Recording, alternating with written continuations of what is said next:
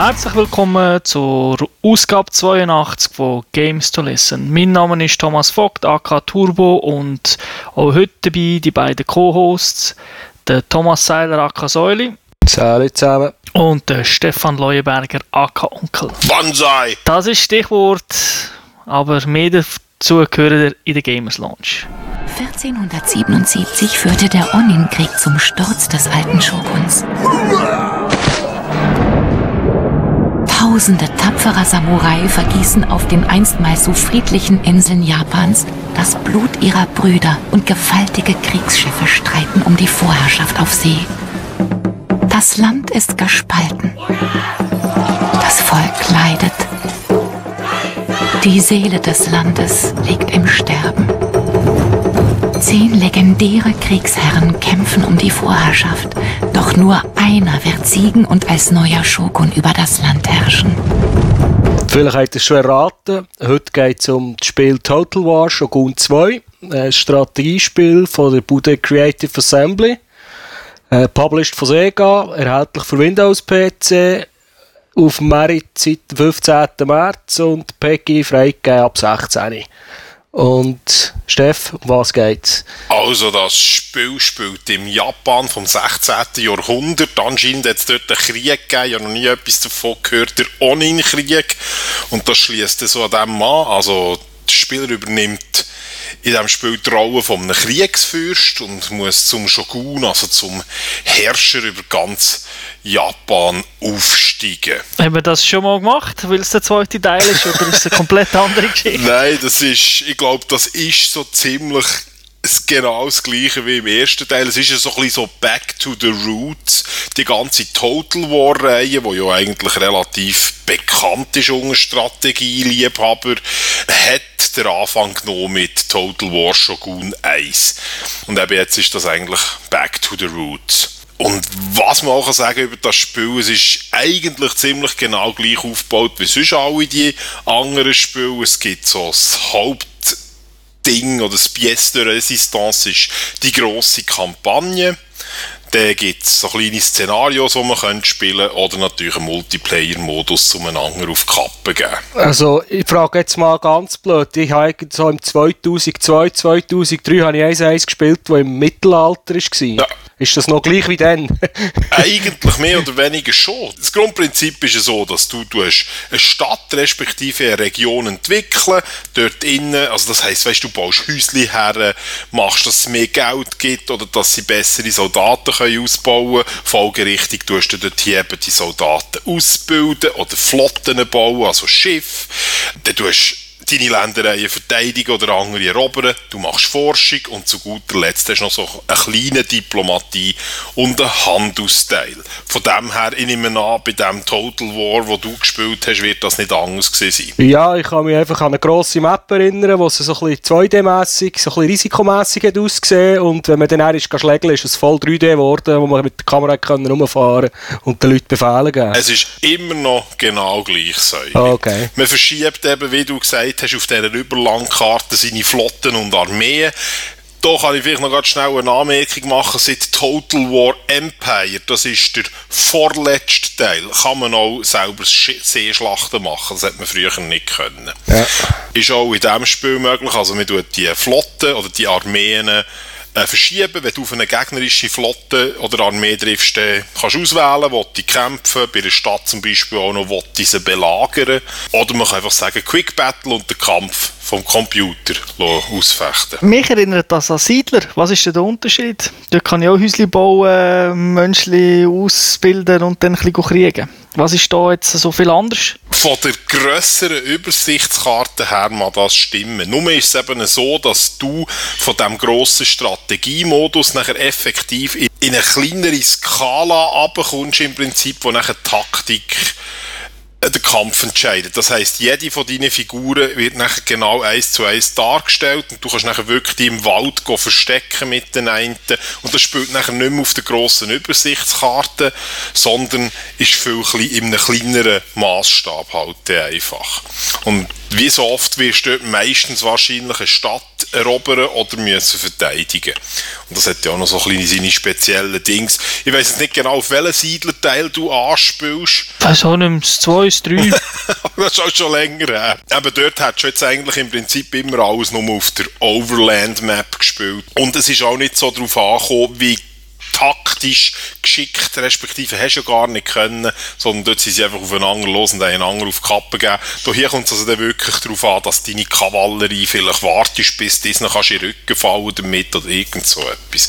Also das ist schon ein ziemlich grosser Unterschied. Wie ist es denn strategisch? Du sagst, man kann reinzu, man kann die einzelnen Figuren bewegen, aber dann fehlt doch wieder etwas von der Strategie, wenn ich ja die einzelnen Figuren dann wirklich steuere. Statt nur zu sagen, eben wie der Säule am Anfang gesagt hat, das Risiko, ich schiebe die Figur dort hin und dann müssen sie halt anhand von der Statistik kämpfen. Gut, dort ist es natürlich so, dass ja du verschiedene Einheiten hast und auch die verschiedenen Einheiten, die können alle individuell Experience sammeln, werden dadurch besser, also dass du ziemlich schnell auch so liebgewonnene Super-Elite-Einheiten wirst haben, wo du sagst, ah, die haben schon von ganz am Anfang ja immer jeden Kampf mitgemacht, immer gewonnen, werden immer wie besser und es ist auch so, du hast immer so einen Anführer im Normalfall dabei, einen General, der das Ganze anführt. Und der hat ja auch so Spezialfähigkeiten. Also wenn jetzt irgendwie bei StarCraft könntest beim einen heilen oder so, hast du zum Beispiel eine Fähigkeit, die heißt Stand and Fight. Und dann kann der General, einfach Disney gibt, mehr Moral, dass sie länger können durchhalten beim Fighten. Und eben halt die einzelnen Einheiten, die hast, sind sehr unterschiedlich. Also Speertypen sind wieder mal gut gegen die, die auf Rössen kommen. Die Samurais sind eigentlich gegen alles gut, die bretschen einfach alles ab und und und Pfeilbogenkämpfer oder Katapult oder was es da halt alles so gibt. Es ist also nicht nur Statistiken vergleichen und dann gönnt der eine oder andere, also Quartett, ganz trivial gesagt, sondern es ist eine Mischung. Man kann also die Figuren auch steuern. Ja, ja. Kannst du eine einzelne Figur sagen, du gehst jetzt dorthin und greifst dort an? Also es sind nicht einzelne Figuren, sondern so eine Einheit. Wenn jetzt zum Beispiel, da hast irgendwie 60 Samurai und dann kannst du sagen, die geht jetzt dort her und die macht das. Okay, und das machen sie dann einfach. Also das ist nicht wie bei den Realtime-Strategiespielen, wo du wirklich noch eigentlich fast noch selber kämpfst, oder? Das machst du nicht. Es ist ein RTS eigentlich, okay. in dem Taktikteil, wo du kämpfst. Weil du wirklich den Einheiten halt, du sagst jetzt, die greifen da, die weichen zurück und so. Was halt anders ist, es ist nicht mit Aufbau verbunden in dem Sinn, dass du während dem Kampf ein Base baust und dort neue Typen rauskommen oder so, sondern wenn der Kampf anfängst, sind einfach die, die du hast. Und das geht dann auch ziemlich lang wieder, bis du dort wieder Verstärkungen bekommen hast. Ja, ich nehme mal an, das ist, das sehr ähnlich, wie ich es noch vom Medieval Total War her kenne. Da hast du eben, da hast irgendwie die Leute im Wald versteckt und hast irgendeine schwache Einheit aufs Feld gestellt und gehofft, dass der Gegner probiert anzugreifen und wenn er ist gekommen, hast du einen schönen Hinterhalt gehabt. Wenn du es geschafft hast, bist du vielleicht sein Ritter oder sein König, den er hatte, angreifen, dass er das Moral, das Moral runtergeht, dass die Gegner einfach davon gesäckelt, das kann man alles auch noch machen. Genau, du sprichst hier wieder so den grossen Schwachpunkt an, wo eigentlich jedes Strategiespiel und leider auch das Spiel hat, in einem gewissen Sinn, und das ist natürlich die AI. Man kann es, wie du gesagt hast, relativ leicht exploiten, indem man andere Einheiten versteckt, irgendetwas Schwaches für schickt, dann kommen diese, ja, aha, top, dann können wir schnell killen und dann lässt deine Typen angreifen, wenn du sie drin hast. Was ist denn an dem Spiel neu? Ich meine, der Säule redet von einem 5, 6 Jahre alten Spiel und irgendwie ist alles gleich. 2003. ja, was, was sind die Neuigkeiten an dem Spiel? Was es zum Beispiel hat, was es noch nie gegeben hat, ist eine Co-op-Campaign Multiplayer-Modus. Leider, leider habe ich den nicht können testen, weil halt niemand von euch das Game gekauft hat. aber das ist zum Beispiel etwas, was wirklich neu ist. Oder aber eben, zum gerade das, was ich angesprochen habe, das ist wirklich immer so der Pferdefuß von dieser Total War Serie von Anfang an. Was ich sehr gut finde, ist sogenannte Drop-in-Battles. Doch also einer, der nicht mal Singleplayer spielen, sondern Multiplayer will, den Part von der AI in ihrer Kampagne für einen Kampf übernehmen. Das heisst, du kannst anklicken, wenn der Kampf anfängt, ich will jetzt einen Drop-In-Battle machen und dann kann irgendein anderer, der in der Queue wartet, kommt nachher gegen dich spielen als computergesteuerter Feind. Und dort ist natürlich die Bandbreite der Gegner ist relativ gross. Also es gibt wirklich so, wirklich oben Mongolemer, die dann halt einfach alle vorne schicken und dann ist innerhalb von fünf Minuten vorbei und alle tot und auch wirklich hardcore unschlagbare Typen. Also wenn man einen Burg erobern und du hast einen, der es ein bisschen checkt, ist das praktisch unmöglich. Da kannst, es sei denn, es ist wirklich eine überlegene Macht, aber sonst ist es schwierig. Wie ist denn so die Aufteilung vom Aufbauteil und vom Kriegsteil? Also wie ist das so 50-50? Was machst du mit? Das kommt sehr darauf an, wie, wie viel, weißt, also ich habe zum Beispiel, wo ich jetzt ich zweimal durchgespielt Kampagne mit zwei verschiedenen Fraktionen. Von denen hat es übrigens acht an der Zahl. Das ist ein bisschen unterschiedlich, wie, wie es halt ist. Also einen schwierigen Kampf mache ich jetzt immer selber, weil dort wird der Computer nie gewinnen für dich. Das ist noch schwierig. Also eigentlich würde ich sagen, habe ich fast mehr Zeit im Kampagnenteil nachher verbracht. Das wird mit der Zeit, das war jetzt wieder etwas, das Säule würde extrem bemängeln an diesem Spiel. Es hat so ein Blatt blöde, es sind immer Bugs, einfach so Unüberlegtheiten, die viel, viel Micromanagement Management bedingt und das nervt ein bisschen und eben es geht auch ein bisschen viel Zeit flöten durch das Zeug. Das ist ein Punkt, wo man dann nicht so passt hat, weil wirklich, also es, eh, es, kommt eher zum Tragen gegen Ende vom Spiel und auch nur, wenn man die absolut riesige Kampagne spielt, wo man eben schon gut werden und das ist dann dort ein bisschen so, ja, mühsam. Gibt es auch noch immer noch so die, die chaotischen Schlachten? Ich kann mich noch erinnern, wenn man irgendeine eine Burg probiert hat zu erobern, hat man irgendwo endlich äh, die Mauer durchbrochen gehabt und dann ist einfach dort, wo, wo die Mauer kaputt war, dort ist einfach die wüsteste Schlägerei losgegangen. Das ist eigentlich immer noch so und das ist fast noch krasser bei denen, weil die japanischen Burgen sind anscheinend historisch wie so aufgebaut, dass die so auf Ebenen sind. Da hast mehrere so Burg Fried, oder frag mich, wie das heißt auf Deutsch. Halt einfach so wie so Ebenen, kommst mal in die erste rein, dann musst du die zweite erobern und die dritte und da gibt es immer ganz wüste Keilereien. Hat aber natürlich auch ein paar nette Features, kannst zum Beispiel äh, Ninja im Voraus herschicken und dann sind alle die Türen und Zeug und Sachen sabotiert und du kannst einfach reinlatschen. Okay. Aber klar, hast einen Joke Point und dort prätscht Du hast jetzt gerade erwähnt Ninjas. Was gibt es denn da so für Figuren? Wenn wir jetzt gerade bei den Ninjas bleiben, was natürlich immer sehr beliebt ist. Es gibt zwei verschiedene Arten von Ninjas. Ein Ninja im Strategieteil, der kann dir helfen, deine eigene kannst du zum Beispiel eine Armee geben dort würde er helfen, deine Armee gegen feindliche Angriffe von Ninjas oder sonstigen Typen zu verteidigen, Mönche, Statthalter General oder so.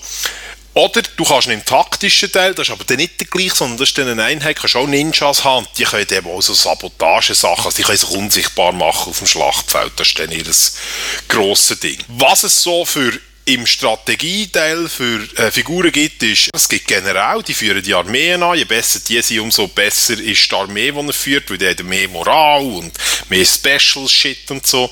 Dann gibt es so Saskes, weil die Loyalität ist dort ziemlich wichtig. Die kannst du auch untergraben beim Feind. Und es ist gut möglich, dass ein General plötzlich die Loyalität dir gegenüber verliert und äh, vielleicht einen anderen Clan joint oder so. Dann kannst du ihm so einen sogenannten Saske das ist ein Stadthalter von dir mitschicken, den kannst du auch in eine Stadt bringen, dass dort die Loyalität steigt oder mehr Geld gibt oder so. Es gibt Mönche, die kannst du brauchen, weil natürlich in dieser Zeit die ersten Europäer dorthin sind und die haben den Handel getrieben, also kannst reich werden, dafür kommen christliche Missionare, kannst einen Mönch zum Beispiel in das Gebiet schicken, wo einen Hafen hast, wo die Europäer kommen und dort würden dann wieder den Buddhismus stark machen, oder kannst gerade die Religion annehmen von den Europäer und selber Christ werden, hat den Vorteil, dass du Kanonen bauen und sonstige Sachen, die du nicht kannst als Japaner. Habe ich jetzt nie gemacht, weil ich denke, wenn schon Japan, dann schon. Und dann haben wir einfach keine Kanonen, sondern Schwerter und machen ein Meucheln aus. Das finde ich im Fall auch noch recht witzig. In diesem Strategiespiel gibt es eben noch so einen, einen Dynastie-Teil. Der hat mir eigentlich auch recht gut gefallen. Nämlich, dass du King bekommst oder der Kriegsfürst, den du spielst, bekommt King. Die King heiraten, dann bekommen selber wieder King und dann kannst du so die Dynastie über das Spiel hin fortführen.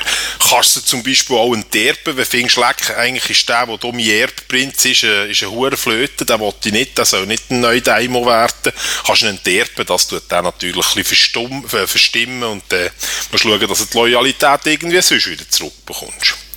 Mit dem. In Spieljahr gerechnet, wie lange geht denn so eine, so eine ganze Kampagne? Sind das 50 Jahre, 100 Jahre, 200 Jahre? Ich glaube 60 Jahre, die in vier Abschnitte pro Jahr unterteilt sind. Es gibt immer Frühling, Sommer, Herbst, Winter. Und das würde etwa 240 oder 300 Züge ausmachen, um ein Spiel im Strategiespiel, im Grossen. Wie lange geht denn das in Spielzeit? Ewig.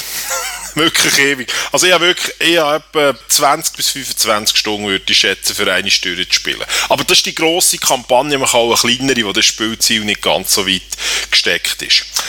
Ich möchte noch schnell etwas zu der AI anmerken dieser grossen Kampagne. Im Strategieteil hat es mich überrascht, dort ist die AI wirklich nicht so schlecht. Natürlich ist es kein Programmierwunder, aber trotzdem, weil ich habe so eine Fraktion gehabt beim ersten Mal durchspielen, die sind ganz im Westen und du musst nachher so, es gibt das Karte einfach die ganze Insel von Japan und dann musst du halt so in die Mitte kommen, go Kyoto einnehmen, Kaiserstadt. Dann bin ich dort gesehen, meine Armee natürlich dort überall an der Front, habe ich vielleicht noch eine dahinter gehabt. Dann plötzlich kommen die Huren Siechen mit Schiff voll Armeen in mein Herzland rein, wo meine Hauptstadt ist, von meinem Reich und dann dort alles erobert. Also natürlich dann gleich noch fertig gemacht, aber es hat mich gleich überrascht. Das ist ziemlich hinterfotzig gewesen. Und eben auch am Schluss so ein bisschen der Schwierigkeitsgrad ist schon eher happig für Leute, die es vielleicht nicht so gewöhnt sind. Also am Schluss tut der Shogun alle anderen Clans gegen dich aufhetzen und das ist einfach alle gegen dich. Tutorialmäßig gibt es da etwas? Es gibt ein Tutorial, selbstverständlich. Man wird ziemlich ins kalte Wasser geworfen, wenn man den richtig anfängt zu spielen. Du hast jetzt gesagt, äh, gewonnen hat man, wenn man Shogun wird. Wie tut man verlieren, wenn die Hauptstadt erobert wird oder wenn sie einem vom Schlachtfeld gefangen nehmen? Oder hast du da verschiedene Möglichkeiten? Wenn du kein Gebiet mehr hast, weil sobald das die Daimo stirbt, das ist natürlich möglich, weil die, die Anführer, die Daimo, die Kriegsfürst, das ist selber auch ein General auf dem Schlachtfeld. Und wenn der stirbt, wird halt einfach der, der als Thronfolger bestimmt ist, wird der Thronfolger. Aber du kannst auch frei, es gibt auch so Generäle, die kannst anheuern oder die zu dir kommen, wenn du nur Raum hast, kannst du auch den zum Thronfolger machen. Es sind einfach deine Söhne alle ziemlich stinkig auf dich, aber theoretisch kannst du das auch.